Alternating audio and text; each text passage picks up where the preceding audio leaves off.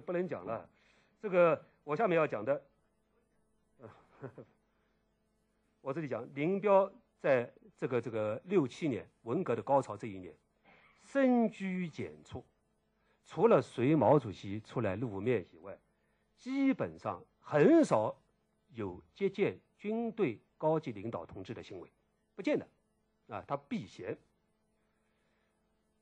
一九六七年的五月发生了一件事情，对林彪造成巨大的心理冲击。啊，老人家一个开玩笑，让林彪吓出一身冷汗。啊，现在我们有资料说，林彪本来就怕出汗，那一次是吓得浑身出汗。一九六六年五月，为了纪念毛主席延安文艺座谈会上讲话多少多少年，有一个革命文艺演出，毛老人家和林统帅、林副统帅一阵看革命演出。啊。革命那个部队文艺战士啊，满怀热情，无限忠诚啊，就仪式嘛，万寿无疆，万寿无疆。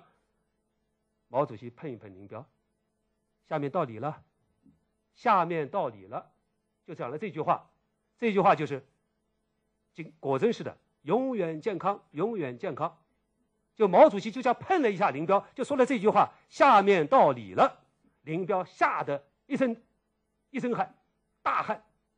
林彪是不能出汗的，啊，他身体不好。回去以后，林彪就有重要行动。第一个，下令把北京市的他的林办的工作人员，把北京市所有马路上能看到的“敬祝林副统帅永远健康”的东西全部刷掉。当天晚上给周总理和中央文革写信，要求从一切正式文告到一切宣传、一切文艺节目，坚决的把“永远健康”拿掉。要求传达到全部的群众组织，就是毛主席碰他这一下，啊，让我们林副统帅这一天晚上就是不得休息，啊，毛主席说下面到理了，啊，其实毛主席这碰一下不是偶然行为，我下面还会提到，毛主席极其在意，极其在意的，啊，极其在意对林彪喊永远健康的，啊，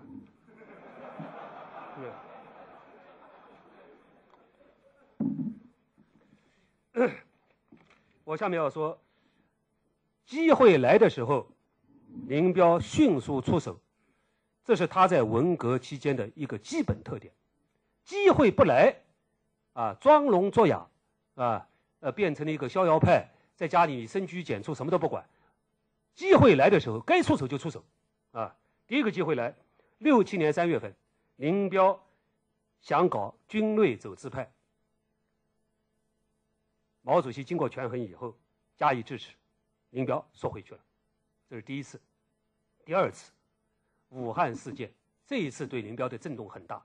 武汉事件，我们知道，一九六七年七月二十号，武汉的陈再道啊，那个所谓发生的打这个谢富治和王立这个事件，所谓武汉兵变等等，老人家在武汉受惊了，然后老人家这个用飞机啊，坐的那个飞机到了上海啊。那么给毛主席开飞机的这位同志是谁呢？就是驾驶二五六号奔苏联去的这个潘同志，潘飞行员。啊，一九六七年老人家从武汉飞上海，是毛主席一辈子最后一次坐飞机，就是潘同志开的。潘同志最后是跟林彪一阵在温都尔汗，啊，就没有了。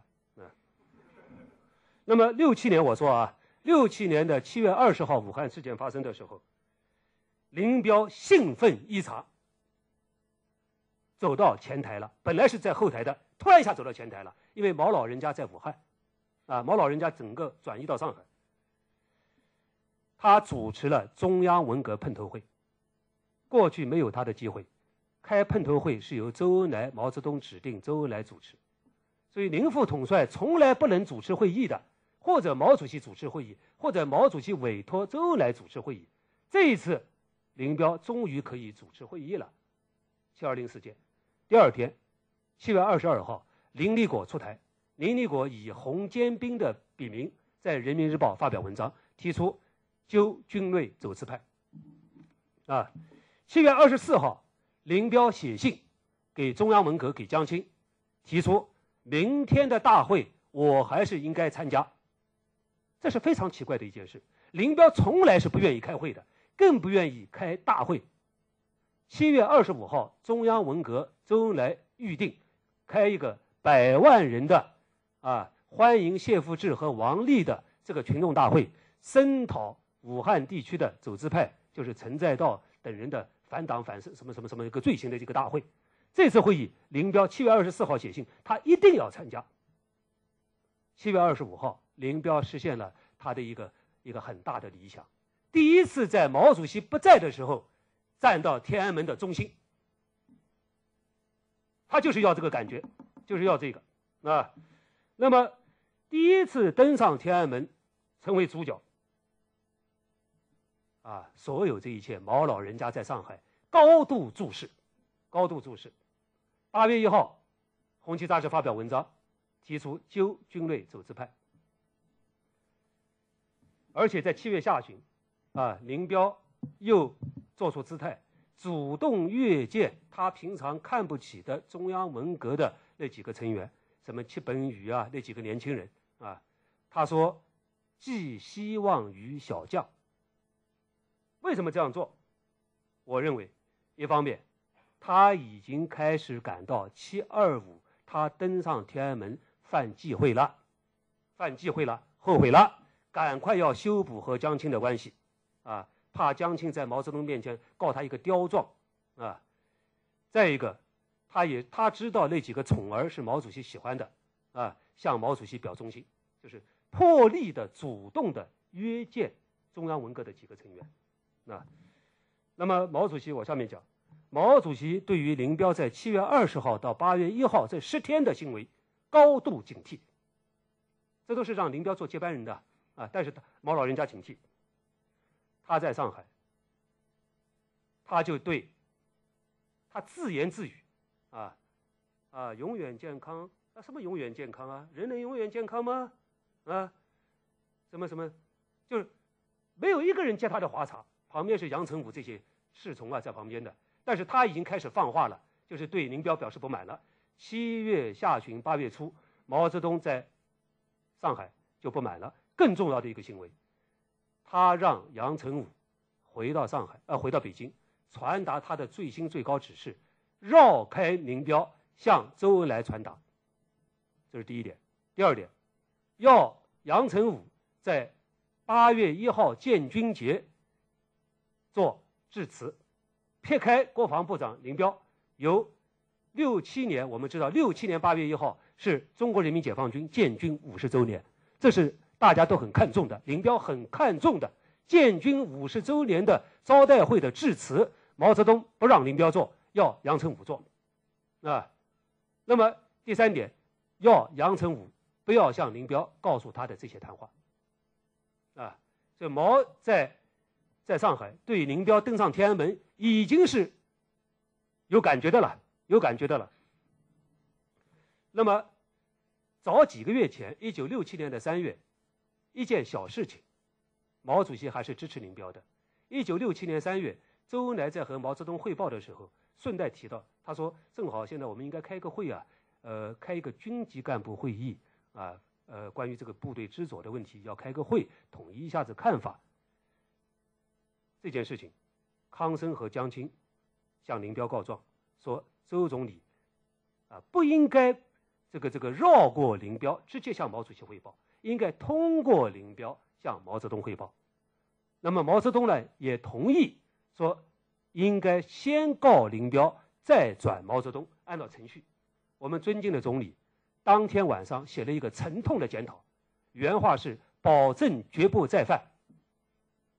向林彪做检讨，啊，三月份还要经过林彪，到了七月份、八月份，毛主席指定不要经过林彪，把林彪又当成一个摆设了，啊，那么我想这个这里就是啊，这个事情使林彪在七月二十号以后高涨的政治热情迅速的冷却下来，从又变成了一个甩手掌柜。啊，七月份本来上到天安门很兴奋的，啊，现在毛主席几句话就把权力中心啊，还是由毛来控制一切，所以我这里要有个结论是，六六年到六九年，几乎军队的所有重要决策，都要率先报江青领导的钓鱼台，军队的决策，林彪不能直接报下去的，都要先报江青。也就是等到毛主席和江青同意以后，才能推行。林的讲话也得由钓鱼台事先审查。啊，军委办事组人员的组成也是毛定的，所有的重大决策都来自于毛。但是当毛需要林彪的时候，也会考虑林彪的意见，适当的满足林彪的要求。比如说林彪要打倒哪个？啊，那么毛主席经过权衡以后同意打倒，啊，这就是适当满足林彪的要求，啊，呃，林彪在这段时间是啊，他能放下自己的身份，平常非常骄傲的，啊，甚至在六七年，他居然把自己写好的稿子写给毛主席的信，事先让戚本禹看，戚本禹是江青的宠儿，啊，权势熏天，林彪是完全地位这么高，他可以不理他的，但是林彪。为了要调整好他和毛泽东和江青的关系，居然信还要先给戚本禹审查，啊。那么第四个问题，我这里啊，就是九大是林彪由盛而衰的转折点，就大。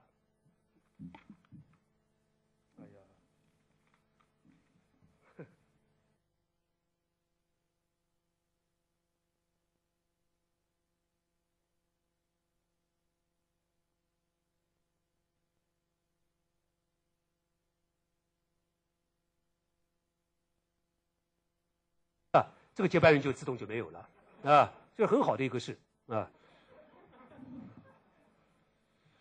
我想这个第一，林彪的一些想法在九大上和毛泽东是有分歧的。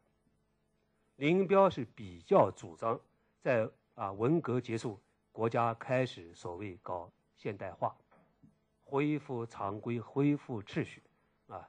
那么毛呢？是要搞不断革命，啊，这个就是我们呃这里没有时间讲了。毛废弃了陈伯达给林彪写的那个稿子，那个稿子是林彪比较欣赏的，就是文革结束以后应该搞经济建设，毛不看，用的是张春桥的稿子，啊，张春桥稿子就是继续革命，不断革命，啊，那么所以林彪在九大做政治报告的时候，事先稿子一个字没有看，啊，没有看的，是很不高兴的，那么。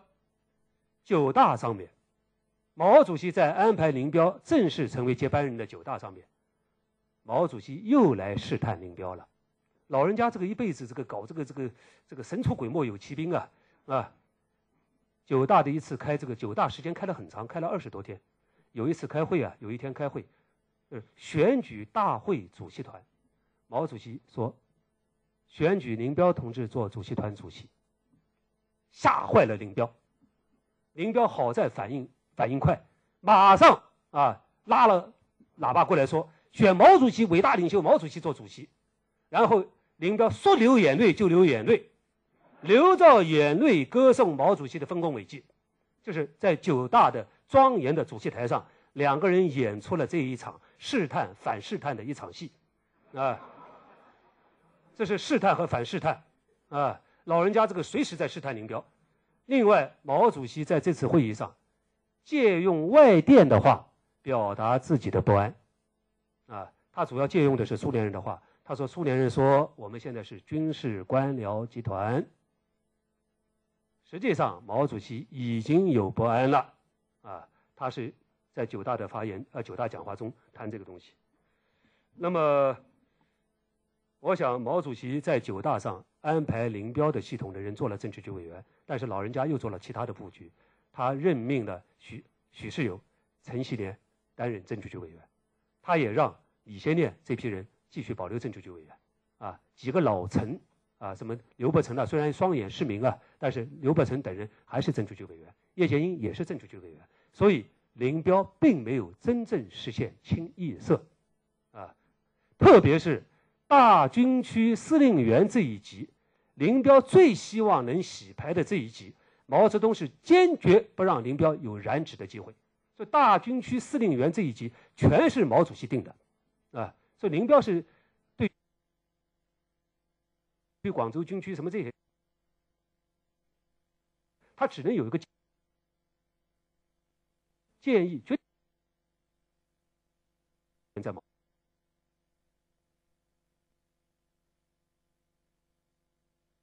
都毛岸英同志牺牲了，毛岸青同志身呃精神也不太好啊。七零年的七月份，林立果隆重推出，隆重推出，给毛主席、江青造成巨大的心理上的一个反应，啊，因为他们两位没有啊，江青是一个姑娘，就是李娜，也没有儿子，怎么推出的？七月二十几号，安排的很好啊，是专门安排的。林彪视察国防科委的一个什么新的什么什么新工厂，特地安排儿子跟他一起，啊，按照次序走的，一起，啊，去视察。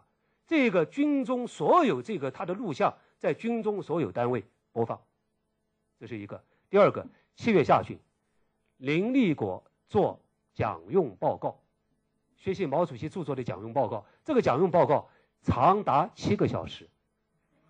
七个小时讲了一天，七万字。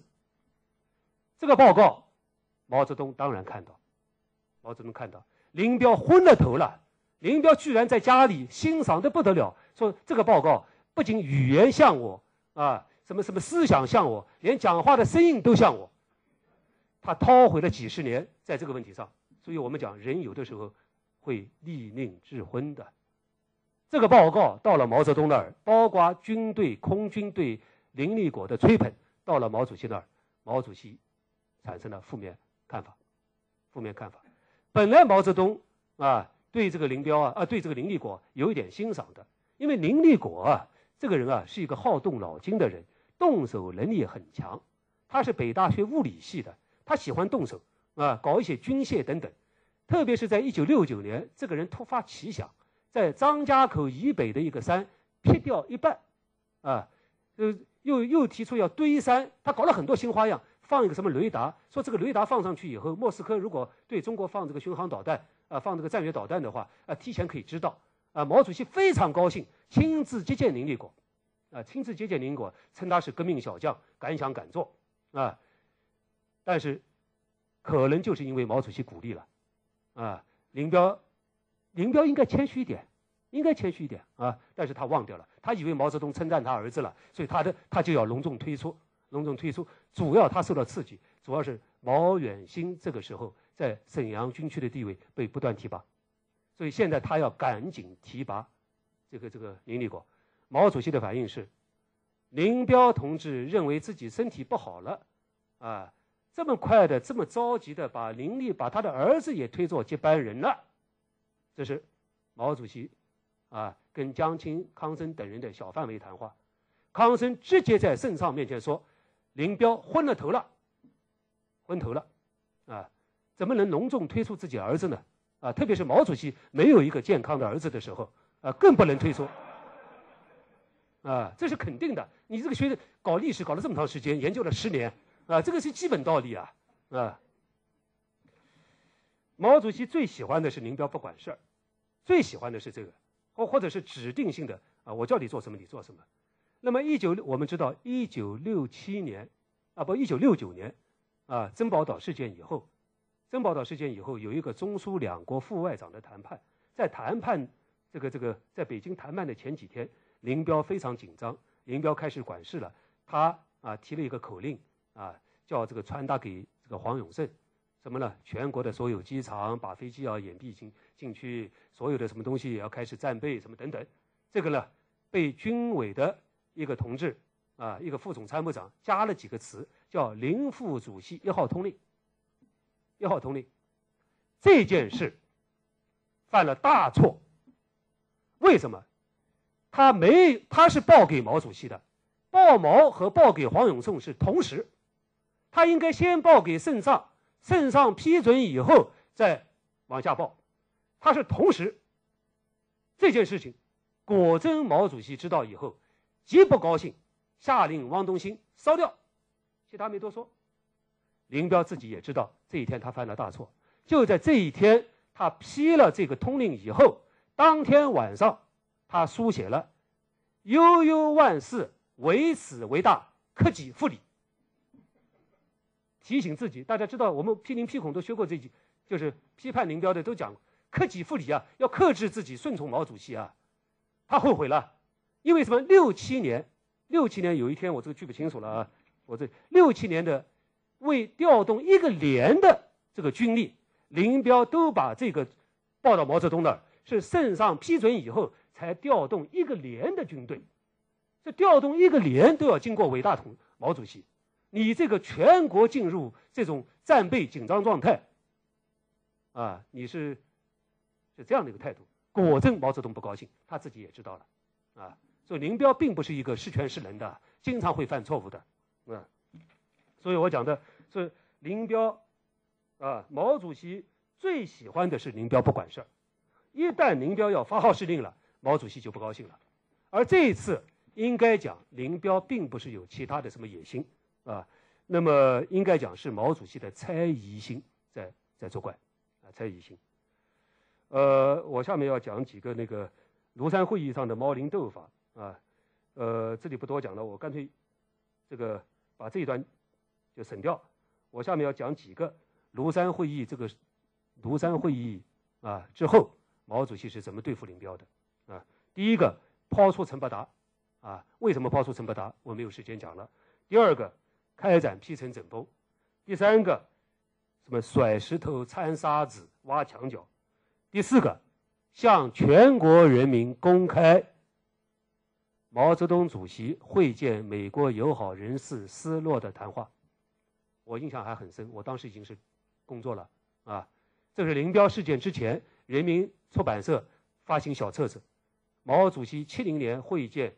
斯诺的谈话发行小册子在全国宣传，就在这个讲话中，毛主席实际上向全国人民打招呼了。毛主席说：“四个伟大讨嫌，四个伟大讨嫌，四个伟大是谁分给他的？是林彪分他的。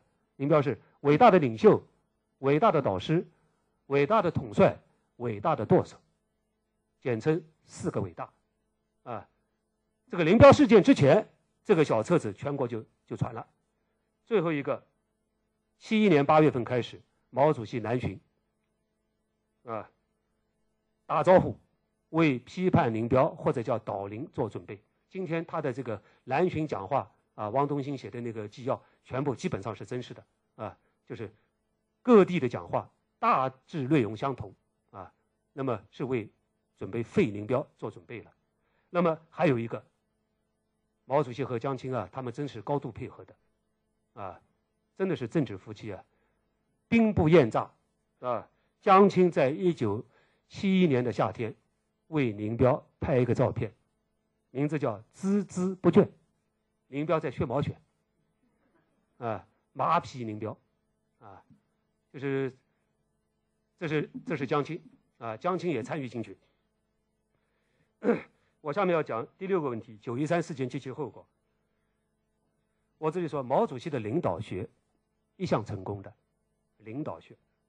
过去毛主席统御有方，他的政治对立面无不应手倒，就马上倒地，啊，这个这个束手待毙，几乎是包打包开，啊，毛主席是打遍天下无敌手，真的是这样，就是在党内，我不讲其他了，基本上是都是对方都是马上倒地，啊，这一次九一三事件。是唯一的一次受挫。九一九一三事件之前是唯一一次受挫，为什么？我下面讲林彪的个性。林彪是一个寡言少语的人，很有心计，但是寡言少语。另外，他的性格是什么？他的性格是一个典型的个人英雄主义者。我曾经看过台湾出过的一个军中的一个所谓绝密材料。台湾在六十年代林彪在台上的时候。我前几天在台湾访问的时候，我看到他们这个军中材料，就是谈对林彪的分析。呃，到底国民党和共产党打了一辈子仗，跟林彪交手的很多很多，对林彪有一些了解是真实的。就说林彪这个人是一个极其孤傲的个人主义者，个人英雄主义者，非常爱名誉，啊，非常的这个自尊的一个人。那么，我们知道，一九六七年五月一号。林彪居然在天安门上跟毛主席，啊，毛主席这个这个最后一次见面，两个人就见面一两分钟，一句话不讲，林彪当着西哈努克的面拂袖而去，这是所有没有过的，毛主席的城下没有一个人敢这样子的，啊，林彪居然是那天本来不想去，是叶群跪在地下求他一定要去。五月一号的烟火晚会，他去了，坐到边上坐了一分钟，给记者照个相，然后林彪走了。这个耍性子啊，这个个人英雄主义啊，这是不得了。当然，毛泽东当了什么事没发生，面无表情，啊，两个人不打招呼，啊，我下面讲。在毛主席的领导学中间，要人做检讨是一个主要内容，做检讨，而且光是口头检讨不行，一定要书面检讨，这是毛主席几十年的领导学的一个重要内容啊。第一个，立此存照，有了小辫子；第二个，根据不同情况，把你的检讨下发到县团级。什么什么军 什么师级下到下到哪个级？说清你在全国的影响，用你自己的嘴打自己自己的手打自己嘴巴。一九五九年军委扩大会议上，我们敬爱的朱老总啊，违心的做了那个悲痛的检讨。伟大领袖毛主席为了肃清朱德同志在全国人民心目中的那个很高的影响，给他下到县团级，下到县团级，让朱德的检讨下到县团级，啊，就是你要检讨，我下下去，让全国党员干部都知道。朱老总有错误，朱老总歌颂毛主席的伟大，啊，那么，所以写检讨的人，从四十年代毛主席呃当家以后，就是啊，应该讲三五年以后，主要是四十年代遵义呃延安整顿以后，是无所不包，从刘少奇到总理，啊，到江青，到毛主席身边的工作人员，啊，这个。那写检讨的人是都要写检讨，都喜欢啊。毛主席喜欢叫他们写检讨，啊。九一三事件以后，总理的威望比较高，啊。毛主席特地批准周恩来在一个较大的范围内，对他在历史上的所有路线错误做一次深刻的、全面的检讨。啊，这这是事实。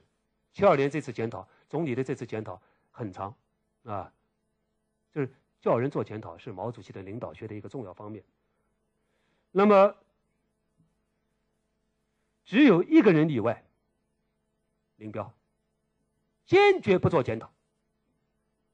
只有他敢跟毛主席对着干，啊！刚才我讲的，从什么呃王明了，什么刘少奇了，没有不没有不做检讨的，啊，包括江青也要写检讨，啊，所以，因为林彪了解。他做检讨的结果是什么？他最担心的，毛主席把他的检讨批发全党，这个把他这个接班人一废，很好废嘛，啊，自己检讨了，呃，林彪同志啊犯了错误，身体也不太好，那么啊，这个给他换一个工作啊等等，所以林彪坚决不做检讨。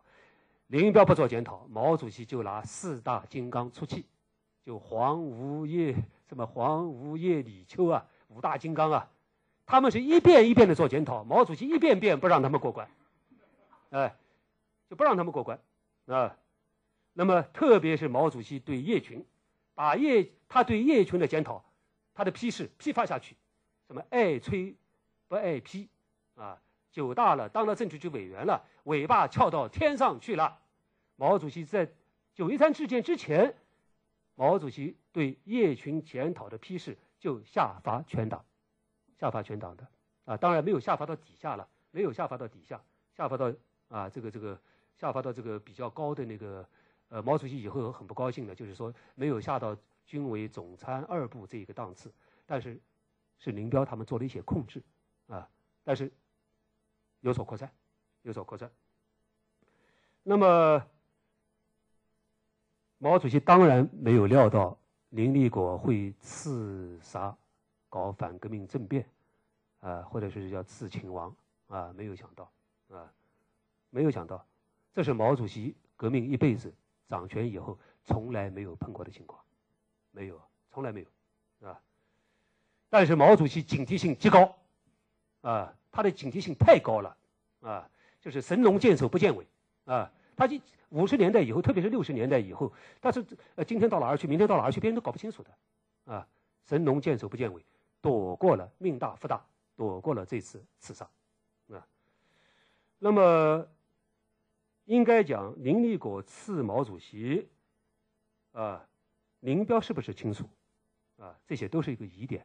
叶群很多说法是认为叶群是知道的，参与其事的，啊，那么很可能林彪都不一定知道，林彪不一定知道，因为多年来叶群控制林彪的信息，而四大金刚基本上都没有参与，所以以后对四大金刚说他们是参与反革命政变，这是不实的，这是不实的，四大金刚都没有参与刺杀毛主席的任何行动。没有的，啊，当然他们自己有不同的错误，啊，那是另外一回事儿。我下面讲，在使中央知晓有关方面情况的这个过程中，林立恒起的作用特别大。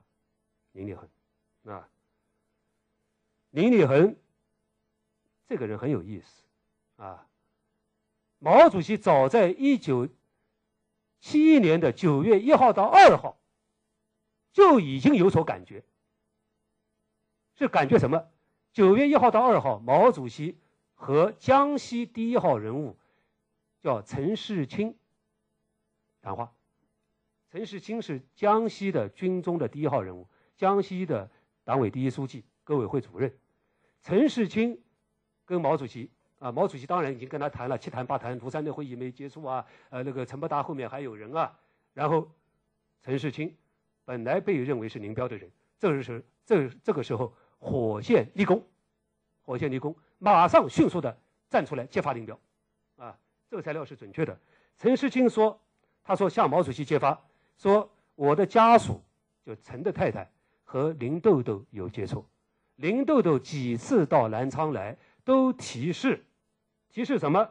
说不要跟我家多来往，搞得不好以后要杀头的。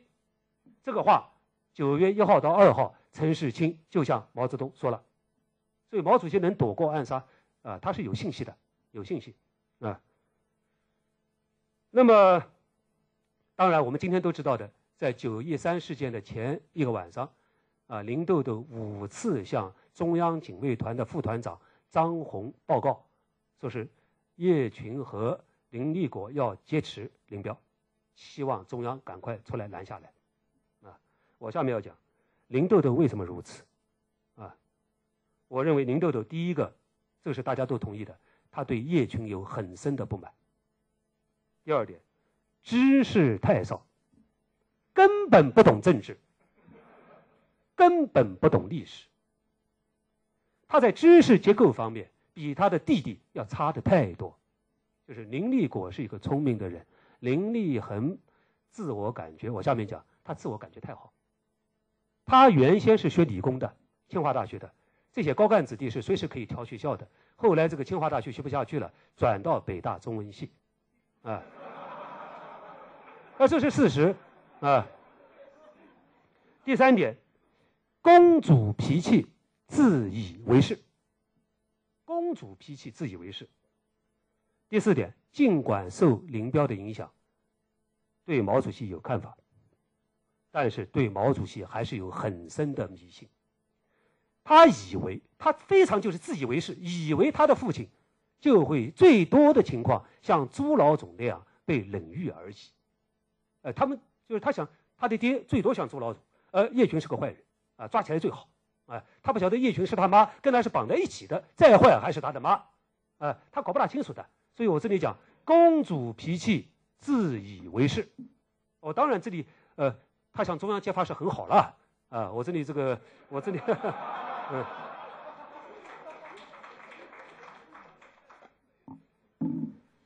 呃，林彪为什么要逃？从种种迹象看，林彪没有逃的准备，一点准备没有，啊，本来他是可能是准备听天由命的，林彪是反正不检讨，任你毛泽东怎么办？哎，随便你了。本来看来是这样子的。再一个，南逃广州。也只是一个伏案，并没有任何准备。南逃广州啊，所以所谓到广州啊，什么什么，这都是啊。更重要的是，四大金刚都不知道，都不知道什么南逃广州，都不知道，啊。那么，应该讲这件事情的真正策划者还是叶群和林立果。当然，林彪是同意的，林彪是同意的。现在二五六号飞机，啊，这件事情确实是一个谜。今天我们所知道的有两点，第一个就是北京对林豆豆的报告反应很慢，很慢，这是第一点。至于为什么慢啊，搞不清楚。第二点，北京指示林豆豆也上二五六号飞机，而林豆豆没有上，啊，这是确切的，请他也上这个飞机，他没去，啊。第三点。这个这个潘同志叫潘景寅同志，是一个飞行员。这个飞行员在八零年代，小平同志接见外国记者的时候，称他是一个好同志，好同志。这个同志刚才我讲的是七二零事件时是毛主席专机的驾驶员，毛主席对他印象很好。毛主席当时就说他长得像毛岸英，像我的儿子。啊，毛主席对潘景飞行员印象非常好，长相就像毛岸英，啊，所以具体情况啊，都是一个谜啊。到今天我们还没有新的资料。最后我要说最后一个问题，就林彪事件的性质。我觉得这件事情啊，它是一个革命政治的变异和退化，带有封建宫廷密谋政治的浓厚的色彩。宫廷政治、密谋政治的浓厚色彩，在这之前的党内斗争，虽然也有密谋，但是都要拿到台面上，最后都要拿到台面上，或者面对面的交锋，啊，或者失败的一方公开检讨，形成一个决议。这一次不是的，这一次是打暗拳，暗拳的方式。我们说，如果说毛主席和刘少奇的斗争还有思想。啊，方面的差异，啊，有思想之争或者叫路线之争的话，我认为毛林之争就完全是一个权力较量，没有什么思想，啊，你说林彪自己有什么思想？林彪从来不敢说出来，啊，没有说出来。一个政治家如果不把你的看法说出来，你这个思想叫什么思想？啊，所以我认为这个完全是围绕权力的一场较量，啊，我想毛主席的晚年。呃，真的是帝王思维已经全面化了。帝王思维，他老人家有两套语言系统，啊，这是我的研究。一套语言系统就是什么反修防修啊，三要三不要啊，学马列啊，多学一点哲学啊，这是毛主席的一套语言系统。另外一套语言系统就是，哎，汝等不得谋反，就是摆正关系。汝等不得谋反。实际上，老人家是两套语言系统。他经常一会儿是叫大家学马列，学几本书；一会儿啊，读这本什么什么什么一片啊，一篇这个什么什么国家传，一篇范晔传啊。实际上就是这样啊，他是两套啊。我说这个毛主席给林彪在文革，今天基本可以看出来，他就是给他一个接班人的名义。而不给一点发号施令权。林副统帅，所谓林副统帅，名气那么大，名声那么高，实际上林彪在文革的六六到六九的他的权力的含金量，跟文革前的刘少奇不能相比。刘少奇是真的有权，真的有权。林副统帅，所谓林 林彪没有权，没有权的，他只能是在毛主席给他一个创造一个机会的时候，他出来出手。呃，捞一点好处啊，打几个人啊，他只能是这样，啊，而且做过以后马上又啊又缩回来，啊，所以我觉得这个呃，真的是一种君臣关系，而这种关系实际上作为君和作为臣，他们都是心知肚明的。我认为毛主席和林的关系是君和臣的关系，两个人都知道，林彪自己知道自己是臣子。知道，啊，我觉得，呃，老人家在这一段时间，特别是明明知道林彪身体不好，把他却树为接班人，作为自己大权独揽的挡箭牌。这一点，啊，他不仅自己这样，他给他夫人江青也设置了一个挡箭牌。江青这个挡箭牌就是陈伯达，陈伯达完全是个傀儡。啊，陈伯达，陈伯达就拿他出来是为了照顾江青的。啊，江青因为刚刚出道的时候啊，呃，大家这个呃不行，震动太大，一定要陈老夫子。陈老夫子是共产党老理论家，其实陈老夫子在这个在他们个里面是被他们随时可以羞辱的人，随时可以羞辱的人。陈老夫子就是因为经常被江青和文革的那些小同志羞辱，最后到江到林彪那儿寻求温暖的，不就是吗？很可怜，那个政治局常委最后到林彪家。啊，开车子都不敢直接开啊，左看右看，怕这个怕那个。政治局第四号人物，名誉上的第四号人物，实际上一点权力含金量都没有的，啊，是这样的。所以，林彪是毛主席的挡箭牌，陈伯达是江青的挡箭牌，挡箭牌，啊，这是我的看法。所以我觉得这个，啊，林彪稍微想管事了，又欲废之。我觉得老人家在这一点上，好像真的是有点把国家大事视同儿戏，啊，这是我的看法，也可能不对啊。我下面要讲林彪这个人工于心计，我认为他确实有政治野心，啊，今天都为他说话的那些人说他没有政治野心啊，非常淡薄，不是的，他有政治野心。在六六年之前，我要给他分阶段，六六年之前。他是在复杂的政治形势下，在勇攀政治高峰，啊，攀登政治高峰，啊，六六年到六九年是全力配合毛，扩大自己的影响。他三个阶段，第三个阶段，党的九大以后是全力保自己的接班人地位，因为他发现毛主席有权力再转移的迹象了，权力再转移。那么，这个。这个老兄啊，这个这个人啊，啊，在文革中从不放过任何机会，该出手时就出手，啊，当然前景政治前景的莫测，造成他的心情的灰暗。林彪的心情是灰暗的，大量的资料看出来他是灰暗的，啊，他在文革期间对外界了解情况很少。他基本上在文革这个阶段不读书的，是不读书的，全部的也不看材料，就是听秘书一天讲两次，讲文件一次二十分钟，而讲文件有的时候情绪不好，情绪不好的时候连听都不听。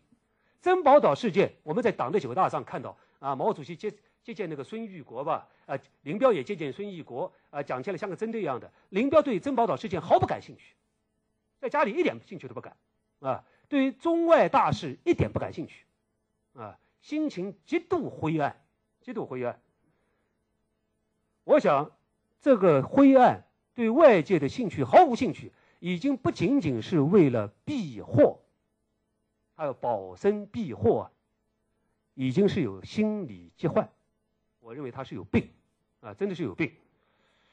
作为储君，我们中国几千年历史的储君啊，太子啊。这种状况，啊，是罕见的，是罕见的，反映了我们当时的接班体制的荒谬性，荒谬性。所以我今天讲，不仅要看这个传奇人物这个起伏，也要看这个体制，啊，而且权力应该讲是高度腐败的，高度腐败的，啊，包括夫人参政明目张胆，特别是林彪默认他的太太叶群。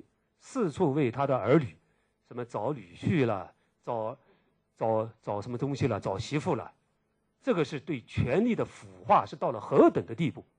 是腐化，啊！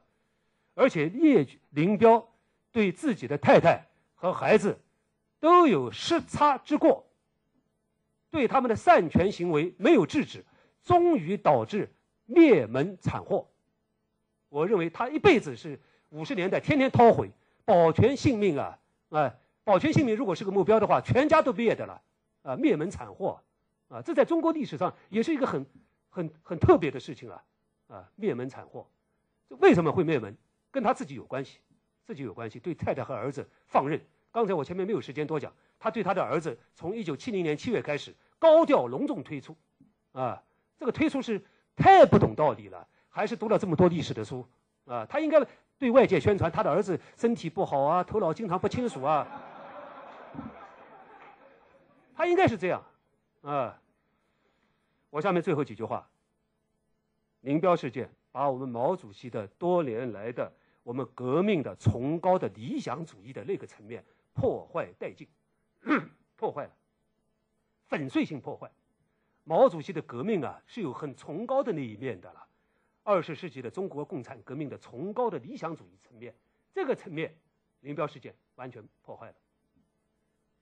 我再说，毛主席多年来在处理党内关系上，经常搞平衡，啊，平衡各方面的东西，或者我们叫博弈，啊，他已经到了出神入化的境界，出神入化。但是这一次，这一次的博弈，啊，或者叫游戏，或者叫玩笑，真的是开的太大，把老本都赔上去了。林彪事件前面不管是搞刘少奇、搞王明、搞谁搞谁。啊，搞高岗那很轻松啊！搞过高岗以后，毛主席啊游山玩水啊，吟诗作吟诗啊，非常轻松的啊，就是革命豪情啊，什么什么寄情于山水啊。但是这一次不对了，这次连老本都赔上去了，代价太大，代价太大，把老人家林彪当然是完蛋了，粉碎性的完蛋啊，灭门惨祸。但是老人家几十年。一贯正确的这个神话就此打破，就此打破，所以我们敬爱的周总理大哭。今天我们知道季登奎非常奇怪，哎，他说总理啊，林彪这个定时炸弹，呃，这个坏人搞掉了，你为什么要哭啊？应该高兴啊。总理说你不懂，你不懂，你不懂，你不懂啊。我认为总理，我个人认为总理为什么哭？两点，第一个为毛哭，为他自己投身革命这全部的身。全部的心放进去的中国的二十世纪的共产革命，他的意识形态，他的革命崇高的那一面，林彪事件粉碎了，这个粉碎了，哭。第二个为自己哭。本来前面还有林彪作为一个防防风林带了，啊，还有防风林带。所以我们讲林彪事件对文革的合法性是一个颠覆性的打击。是个粉碎性的崩盘，崩盘了。武器工程纪要，林彪事件以后，林武器工程纪要公开了，应该讲是刺激中国人民思想觉醒的，在那个年代的一个特殊的材料。它本来是作为反革命罪证的，大家看了以后觉得，啊，都好像说出了心里话。哎，老丁，你还记得吧？我记得当时看了以后，一个个看的眼睛发亮啊。虽然啊。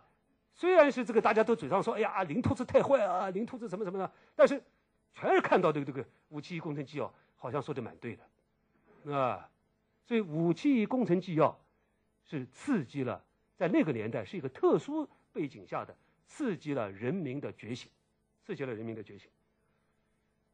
我想毛主席的身体，因为林彪事件被彻底打垮，老人家在七一年之前。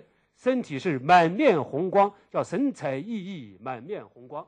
大家记得，我们记得看那个电影啊，毛主席脸色真的非常好啊。每一年都要上天安门，但是从此以后再也不上天安门了，啊，那个，所以啊，我想林彪是完蛋了，但是毛主席也不是胜利者，不是胜利者。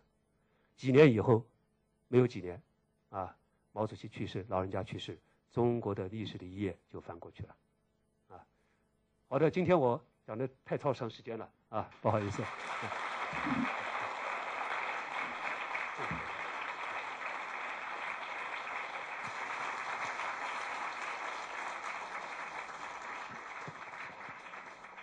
那么我们下面还是开放一点时间，我呃，我差点我都忘了走了，因为我看到这个时间。呃，稍微给几位。啊好，谢谢您高教授，我觉得您讲的很精彩。上次我有来听，呃，我想问的问题是，呃，从您刚才的这个讲话当中，我可以感受到，就是呃，毛主席把林彪立出来，只是一个挡箭牌，把他作为这个接班人，所以给我的感觉就是，当他把他写进党章作为他的接班人的时候，他并没有真心真意的想把林彪作为自己的接班人。那么我的问题就是，那么他在做这件事情的同时呢，他究竟是怎样想？他是想把他这件事情作为一个反。缓冲的时候来去寻找自己真正的接班人呢？还是他此时此刻有其他的想法？就是他在把林彪列为这个虚假接班人的时候，他自己是怎样看待接班人这个问题的？谢谢。啊，好的。其实这个问题啊，应该讲这个，嗯，一九六九年党的九大上，应该讲林彪的接班人的地位已经全部公开化、明确化，啊，呃，至于刚才我讲的是一种分析，啊，根据很多材料的一种分析。而事实上，我们看到毛主席对他的接班人实际上是不满不满意的。至于毛泽东，他对这个接班的整个的想法是怎么样？呃，今天我们还没有更多的资料来看这个问题。可以看到的两个迹象：第一个，毛主席认为中国不能离开他，他他的这个掌握革命的方向盘，他对中国革命的领导啊，是是尽量的是要要延续下去，也是也就是说。不存在一个立即接班的紧迫性的问题，所以毛主席六九年的时候身体非常健康啊，他大家都喊他万岁，他真的以为能活很多很多年的，所以接班问题不一定是很紧迫，啊，这是一个迹象，就是关于接班的问题啊。第二个就是我们可以看出来，这个呃六九年以后，他对张春桥的欣赏是不断的增加。张春桥的欣赏不断增加，但是毛主席会不会把所有的鸡蛋放在一个篮子里，现在都不知道。所以，呃，我我前面讲过，就他过去接班的时候，他是一个接班梯队，接班梯队了。呃，七零年代以后，林彪事件以后，我们看出来他这个接班好像王洪文啊，包括重新启用小平同志啊，等等等等啊，也还是不是说把所有东西放给一个篮子里面的。所以，可能是第一个希望自己尽量多活一点。啊，呃，中国人民不能离开他，世界革命不能离开他啊。第二个，接班人可能是一个梯队。第三个，走一步是一步。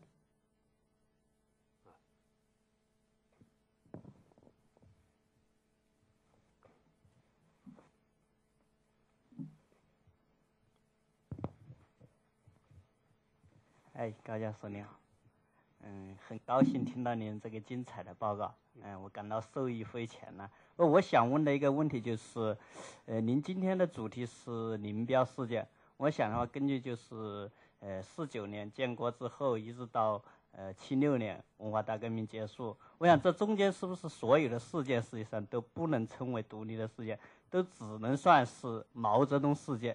不知道您怎么看这个问题？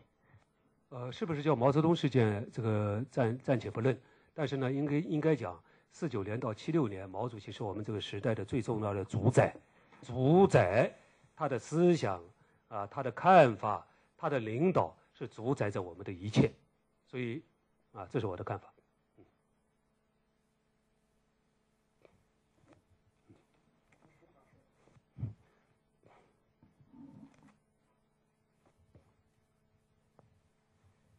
这个听听您讲啊，觉得。真是非常可怕，是吧？但是同时啊，又觉得非常可怜。作为一个国家的最高的领袖，要这么多疑；作为一个写明的接班人，要这么怕。这个好像他们都是生活的战战兢兢的。今天都过去了，哎，您在那儿这么讲，我们在这儿这么笑，好像何必哦？是啊，何必啊？我想问的问题是你，因为很快带过了第六个、第七个问题啊，大概因为时间不够啊，呃，就有一件事情就是说所谓国家主席的事情啊啊啊，这个是真正的导火线呢，还是就是怎么会好像是林彪要这么提出，然后呢，就自己自己惹祸，这个是啊，您能够讲几句吗？好的，呃，国家主席这个事情啊，呃，大家我们今天一般都通常知道，林彪坚持要设国家主席，毛主席反对设国家主席，但是这里还有一个背景。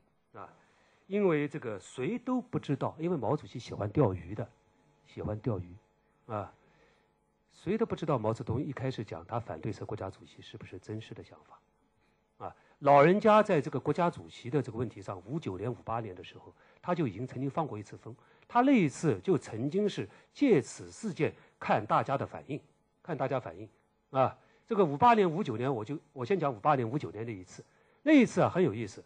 那一次就有个别人，啊、呃，当然也不是个别人，有一个民主党派叫陈敏书，陈敏书先生他看出来，他说：“我发现这是毛泽东先生在钓鱼，又在钓鱼了。”但是呢，我们的很多已改改造好的民族资产阶级分子，为了向毛主席献上一颗忠心，全部流着眼泪、痛哭流涕，说中国不能离开毛主席啊，毛主席千万不能辞去啊。这个材料全部送到圣上。这次是一，那是一个，当然最后圣上在一九五九年三月，他把国家主席让给刘少奇了，啊，本来他是一个检阅。观察全国各阶层人民，特别是党的高级干部对老人家的忠心的一次机会，有过这个五八年、五九年这一次，所以这一次呢，搞不大清楚了，是真的呢还是假的呢？包括今天我们知道，一开始包括总理他们，总理康生都同意是国家主席的，都同意的，就是甚至为毛主席是考虑好，可以有一个什么代主席啦，来接什么接国书啊，什么等等的，啊，这是第一点。那么，第二点，林彪为什么要坚持？他真的要做国家主席吗？我下面要讲，我觉得第一个，他是以自己的所谓这个不断要设国家主席，是来回答毛泽东的试探。他肯可能毛主席这次是真的了，但是他还以为老人家兵不厌诈，又搞一次试探。他用这个来回答毛的试探，这是第一点。第二点，林彪的身体绝不允许他担任这个东西。林彪的身体是太差了。太差，因为林彪毫无营养，每天就吃这个糊糊，啊，又不吃水果，又不吃肉，他这个是营养太差，啊，整个身体不行，他怎么能做国家主席？怎么能出国访问？怎么能接受这个外国记者的什么外国的国啊大使的递交国书？那简直是受折磨，啊！但是，但是，我觉得林彪要的还是想要一个名分。中国人啊，始终有一个东西啊。名不正则言不顺啊！